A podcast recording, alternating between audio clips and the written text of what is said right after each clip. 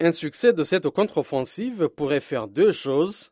Cela renforcerait la position de l'Ukraine à la table des négociations et cela pourrait avoir pour effet d'amener enfin Poutine à négocier une fin à cette guerre qu'il a commencée, a déclaré à la presse M. Blinken aux côtés de son homologue italien Antonio Tajani.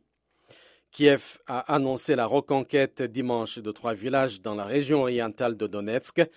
Il s'agit des premiers gains territoriaux obtenus à la suite des actions de contre-offensive évoquées la veille par le président Volodymyr Zelensky sans entrer dans les détails spécifiques.